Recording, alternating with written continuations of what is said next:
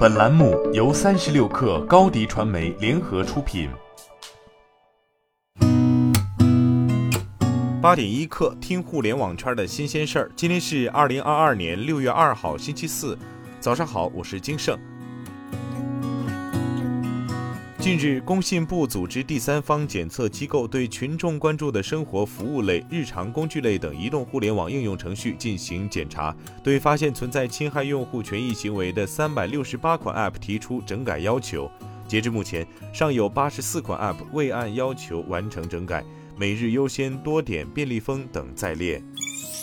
据界面报道，有报道称，比亚迪在非洲觅得六座锂矿矿山，均已达成收购意向。消息人士表示。据比亚迪内部测算，在这六座锂矿中，氧化锂品位百分之二点五的矿石量达到两千五百万吨以上，折算为碳酸锂可达一百万吨。对此，比亚迪回应称，对于媒体报道该公司收购非洲锂矿的消息，不予置评。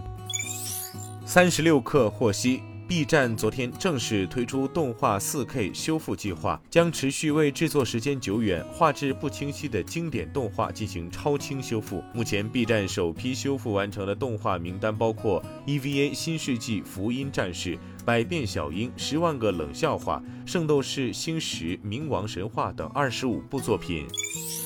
据澎湃报道，腾讯开启今年以来首次大规模薪酬调整。腾讯于五月三十一号发布内部全员邮件，邮件中提到，未来腾讯将不再单独针对职级晋升做及时的薪酬调整。同时，腾讯年度薪资回顾将从原来的六月份改至七月份，并且立即执行。薪资回顾为腾讯目前采用的年度薪酬评定机制，对员工薪酬进行评价和调整。此前，二零二零年，腾讯曾对员工的年度例行涨薪机制进行修正，建立薪资回顾机制，打破过去员工在每年四月必然获得涨薪的原则。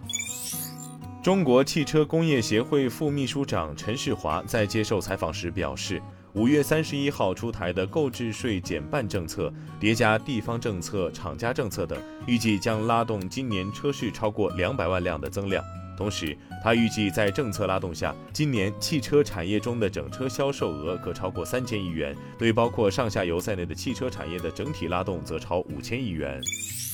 据新华社报道，中国昨天全面进入汛期。据预测，长江、松花江、珠江、太湖流域今年可能发生区域性暴雨洪水。水利部水文首席预报员胡建伟说，据预测，今年六月至八月有南北两条雨带。以北方多雨为主，多雨区主要位于黄河中下游、海河、淮河、辽河、长江流域汉江上游等地。预计黄河中下游、海河、淮河、辽河、长江流域汉江等可能发生较大洪水，长江、松花江、珠江、太湖流域可能发生区域性暴雨洪水。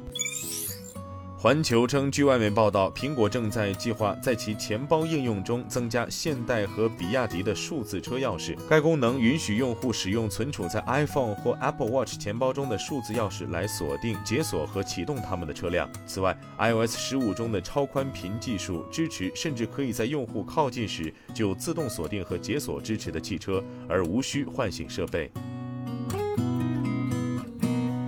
今天咱们就先聊到这儿，我是金盛，祝您端午安康，咱们下周再见。